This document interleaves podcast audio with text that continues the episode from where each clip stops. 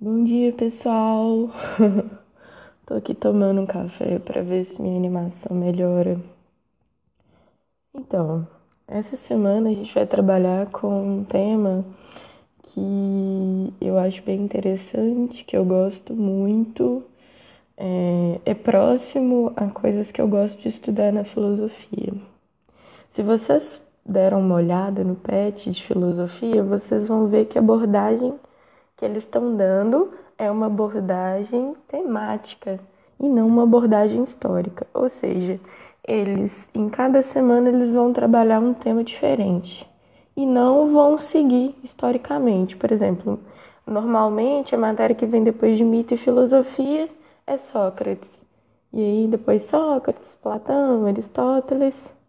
Aliás, primeiro vem os pré-socráticos, né? Depois Sócrates, Platão, Aristóteles. Normalmente é assim. Mas eu gosto até dessa abordagem temática. Embora, né, nós já sabemos que a gente tem muitos problemas com o material, né? Então, por isso, eu tô gravando esses podcasts para vocês. Então, hoje a gente vai trabalhar com Sartre. É, esse filósofo ele é muito famoso, ele ficou muito popular na França, assim, qualquer pessoa da rua conhecia ou já ouviu falar, até porque ele é um filósofo que não se limita apenas à academia, ou seja, as ações do Sartre é, eram, eram ações. ele era militante político, ele era teatrólogo, então, o Sartre, ele escreveu a obra mais famosa dele, que é o Seu Nada, em 1943. Mas em 1938 ele já tinha escrevido uma peça que ficou muito famosa na França. É, o nome dessa peça é Náusea. E ele ficou muito conhecido porque ele, ele era do movimento é, na França contra a ocupação nazista. Então, com Sartre surge também uma noção que é uma noção de engajamento, que é uma necessidade do pensador de se engajar politicamente, né? Então, é, o pensador ele, ele acreditava, né, o Sartre, que o pensador ele tinha a necessidade de analisar a sua situação concreta e uh, se envolver nas situações sociais e políticas do seu tempo. Então, a ideia é de que o pensador ele não fica só dentro da universidade, pensando, pesquisando, mas que ele tem que atuar politicamente, que ele tem que se posicionar politicamente, ou seja, que ele tem que influenciar na história do seu tempo. E foi isso que o Sartre fez, né? Ele se envolveu é, muito com a resistência é, francesa é, contra o nazismo e ele também escrevia para muitas revistas. Ele se posicionava publicamente, fazia discursos contra, contra o nazismo. Não sei se vocês já ouviram falar da Simone de Beauvoir. A Simone de Beauvoir era também uma filósofa existencialista como Sartre e era companheira do Sartre. Essa, essa é uma pensadora muito influente na história da filosofia, que inclusive fez uma crítica ao próprio companheiro. Ela tem um livro que um, se chama Sobre uma Moral da Ambiguidade, que faz uma crítica ao, um, ao modo com o qual o, o Sartre trata sobre a liberdade, que é o tema principal da obra do Sartre. É, tanto o, o, o Ser e o Nada como outros escritos, eles versam sobre esse tema, né, o tema da liberdade, que a gente vai ver um pouco agora. Uma observação antes da gente entrar propriamente no pensamento sartriano é que ele faz parte de uma corrente que é chamada de existencialismo ateu. É, por que ateu? Uh, um pouco antes da Primeira Guerra, a gente tem a filosofia nietzschiana, que já fala um pouco sobre como que o cristianismo ele entrou em crise na Europa, né?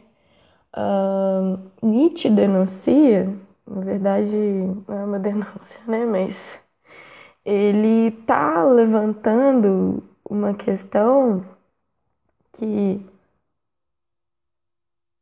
os valores cristãos não pautam mais a vida das pessoas.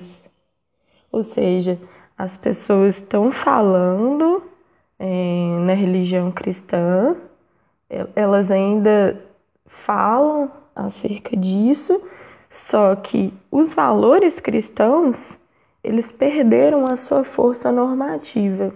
O que, que isso significa, perder a força normativa? Significa que os valores cristãos eles não pautam mais a vida da sociedade, a vida das pessoas.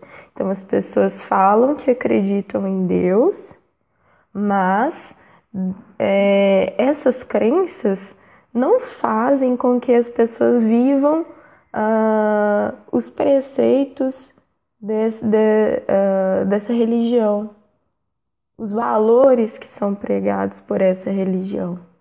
Então, uh, a gente tem realmente uma crise mesmo do cristianismo na Europa. Uh, por isso, tem um, um, uma passagem importante no livro do Nietzsche. É, um livro que chama Aurora, onde ele se pergunta, um senhor chega numa taverna, né? E aí ele sai gritando para todo mundo que tá lá dentro e falando Gente, vocês não, não sentem o, o cheiro da putrefação divina?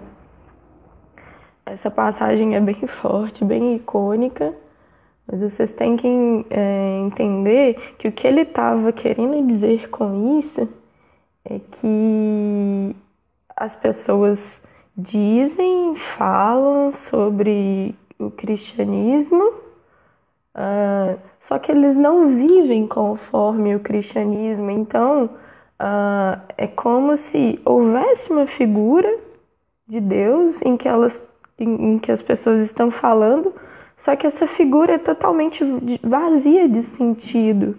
Né? Eles estão falando apenas por falar, por tradição, mas na verdade é... esse valor ele está esvaziado.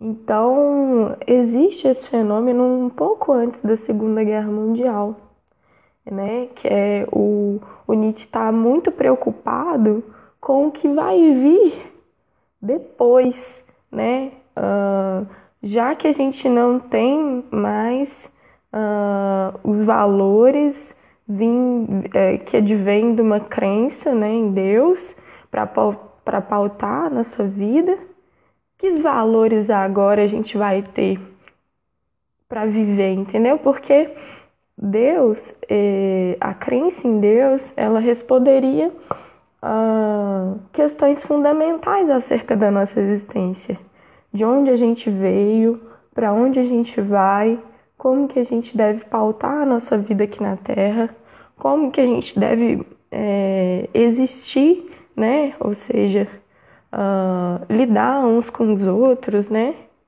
Então, uh, a crença em Deus, ela responde todas essas questões, né? E aí, no momento que a gente tem uh, o esvaziamento dessa crença, o que, que vai vir depois? E o medo do Nietzsche é que seja um, um nada, um nilismo, né?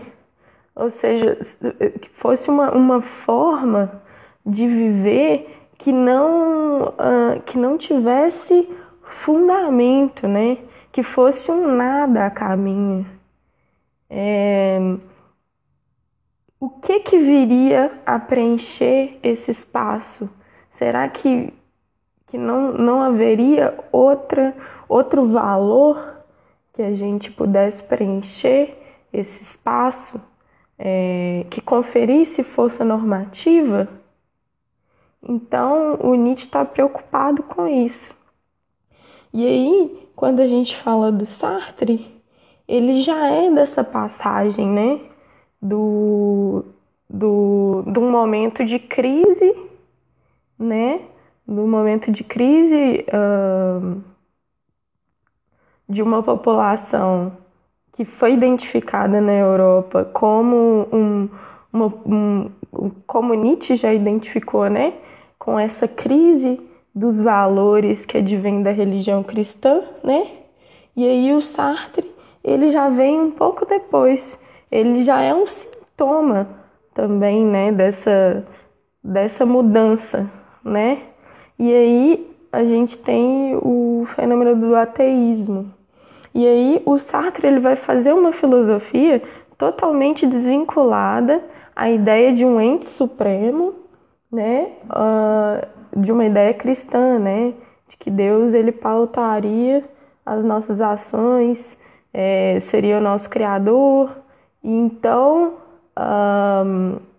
existe uma ideia de uma responsabilidade, ou seja, você é responsabilidade, ele, você tem que ser responsabilizado pela sua existência.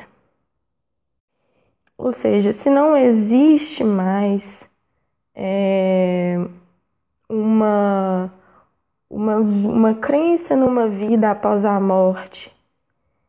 E não existe mais um ser supremo que vai que você vai entregar sua responsabilidade para ele, por exemplo, ah, isso aconteceu na minha vida porque Deus quis, ou Deus tem um propósito maior para mim. Esse tipo de afirmação é, para o ateísmo, ele está esvaziado, né? Então, a gente não tem mais algo, uh, ou, um, como eu falei, né, um ente supremo, Deus, para a gente entregar a nossa responsabilidade. Então, a responsabilidade pela nossa própria existência, né? Para ditar os rumos da nossa existência. Então, para o Sartre, o ser humano ele é totalmente responsável pela própria existência. A frase mais famosa atribuída a Sartre é a frase: a existência precede a essência. Vou explicar para vocês o que isso significa. Primeiro, vamos falar, vamos tratar do que é essência. Essência é algo que é inerente à coisa, o que determina a coisa. A essência da coisa é o que a coisa é. Por exemplo, o que faz uh, uma mesa ser uma mesa e não uma cadeira? Sei lá, a gente pode fazer uma descrição. Ah, uma mesa tem quatro pernas, é, é mais ou menos de tal tamanho e ela é feita de uma maneira que ela consegue uh, se, enca se encaixar perfeitamente numa cadeira. Essa, essa pode ser uma descrição da essência de uma mesa. É. O que o Sartre fala é que hum, essa mesa ela é um em si, ou seja, ela já está acabada, ela é já determinada, ela já tem uma certa característica e ela não é possível de, de ser modificada. Um exemplo dado por Sartre é o objeto fabricado. O exemplo dele é um corta-papel, né? O corta-papel é um objeto pensado por um artífice. É, no caso do corta-papel, papel, o artífice somos nós, né? É, nós idealizamos, né? Uh, antes do corta-papel, da gente fabricar o corta-papel, a gente tem uma ideia de um corta-papel. A gente pensa num objeto de escritório que a gente precisa, que a gente necessita para cortar papel. né? Sei lá, documentos importantes que têm que ser cortados, enfim. É, e no caso de uma ideia, de uma natureza humana, que é uma ideia que ele nega, é, a gente tem uma ideia de um artífice superior, que seria Deus, que criaria, né, idealizaria uma natureza humana e criaria os seres humanos, né? Ele é contra essa ideia de natureza humana. É, então, nesses, ne, nesses casos, né, tanto o exemplo do corta-papel quanto o exemplo da natureza humana, o, a gente tem a essência precedendo a existência. Ou seja, seria uma, uma ideia de uma natureza humana seria algo que determinaria o ser humano, né? Ou seja, ele teria certas características e além dessas características é, que o definem, ele não seria uh, nada para além disso. Isso determinaria o ser humano. Então, uh, quando o Sartre fala a existência precede a essência, né? Significa que o homem ele existe, ele surge nesse mundo, ele é lançado nesse mundo e ele não é algo definível. É só aí, só depois que ele é lançado nesse mundo, que ele se torna algo. Só que o importante para o Sartre é que esse algo nunca vai ser determinado. Então, ele, é, não há uma natureza humana. O homem é, é lançado nesse mundo onde é uma condição da existência dele ser faticidade. Faticidade diz respeito ao fato de que a gente nasce em certo contexto familiar, certa classe social, né? Ou seja, é, rico, pobre, é, com certa etnia, é, com certas características físicas, né? E, e, certas disposições psicológicas da qual a gente não escolheu. Então a gente é lançado nesse mundo, né? E a gente não escolheu essa situação inicial. Só que para o Sartre, mesmo a gente não tendo escolhido essa situação inicial, o momento posterior é, é sim uma escolha e é uma escolha livre. Ou seja, por mais que você uh, não tenha escolhido essa faticidade, o que você vai fazer diante dessa faticidade é algo que você pode escolher. Existe uma noção que Sartre utiliza, que já vem de um predecessor dele, né, que é o Heidegger, que é a ideia de que o homem é um projeto.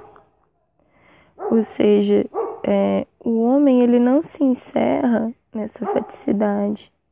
Ele é transcendência, ele é mais do que essa situação atual do mundo, né?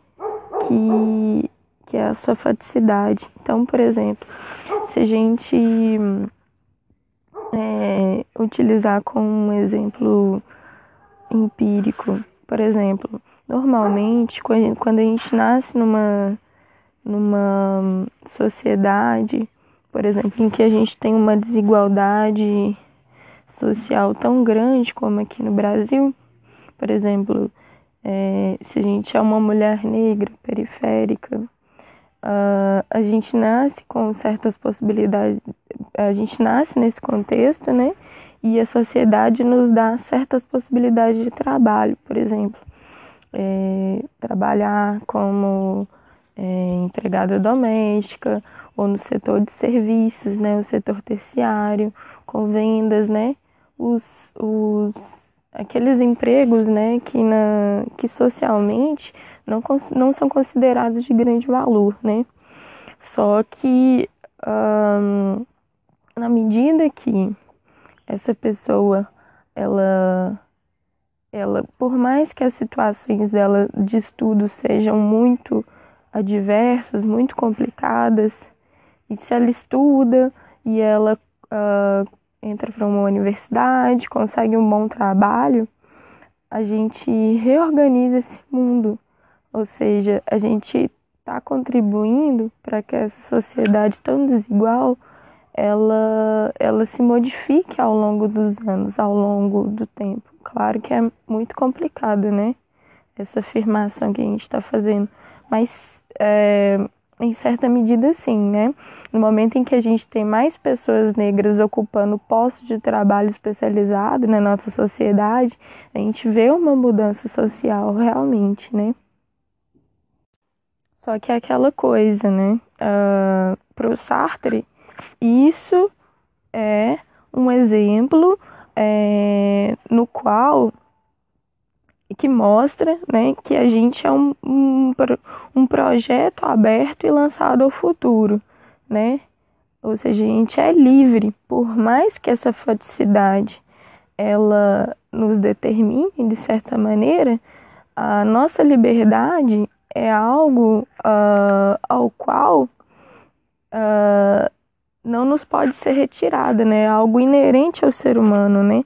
Então, esse mundo, essa sociedade que já está organizada, ela não nos determina inteiramente. A nossa liberdade, claro que ela vai influenciar no modo em que os nossos projetos existenciais elas vão se dar. Claro que vai ser muito mais difícil para uma pessoa negra, periférica, né, alçar esses postos de trabalho.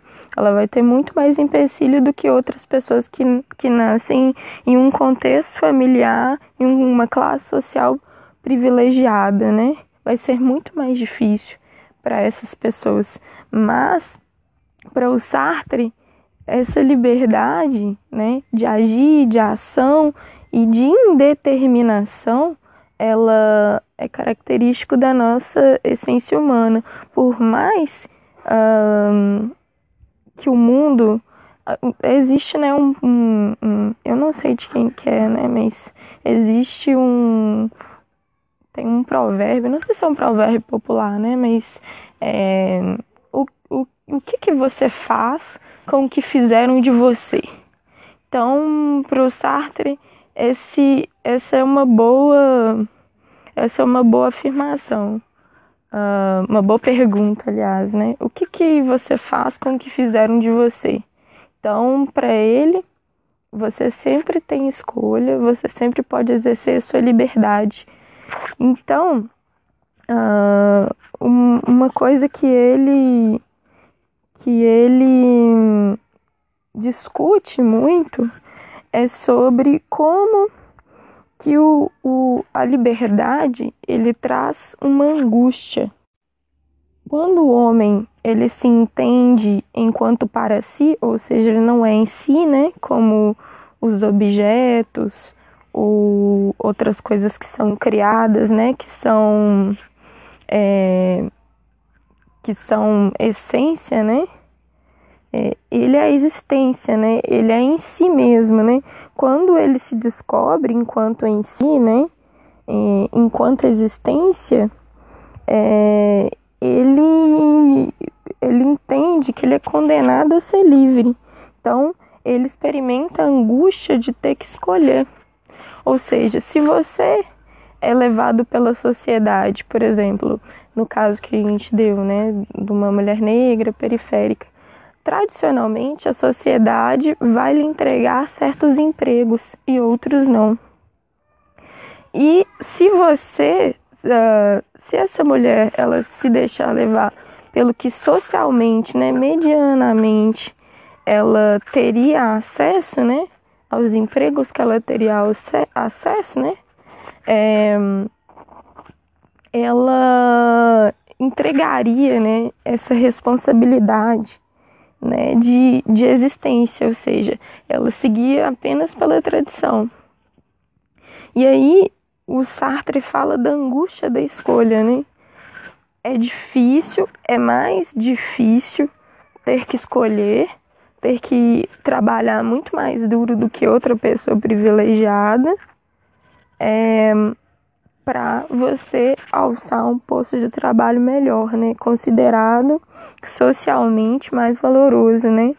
Então, uh, a, a gente tem uh, com essa liberdade, ela traz também o peso de uma responsabilidade, ou seja, não é mais esse mundo que já está organizado, essa sociedade, né, que já nos dá uh, medianamente os caminhos prontos, mas você tem a responsabilidade de fazer seu próprio caminho, de construir a sua própria existência, e isso gera angústia, porque quando você por exemplo, entrega sua responsabilidade a um ente superior, né? Por exemplo, Deus.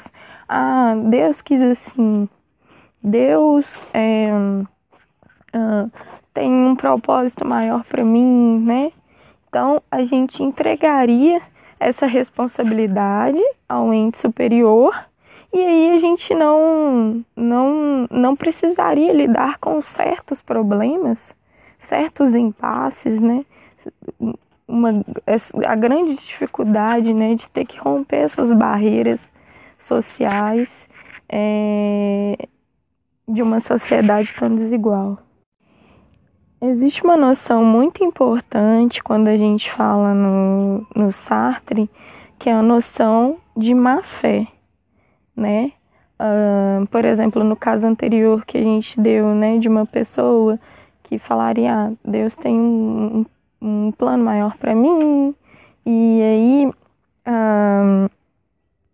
o, o que ele caracteriza como uma fé é entregar a sua responsabilidade de ser.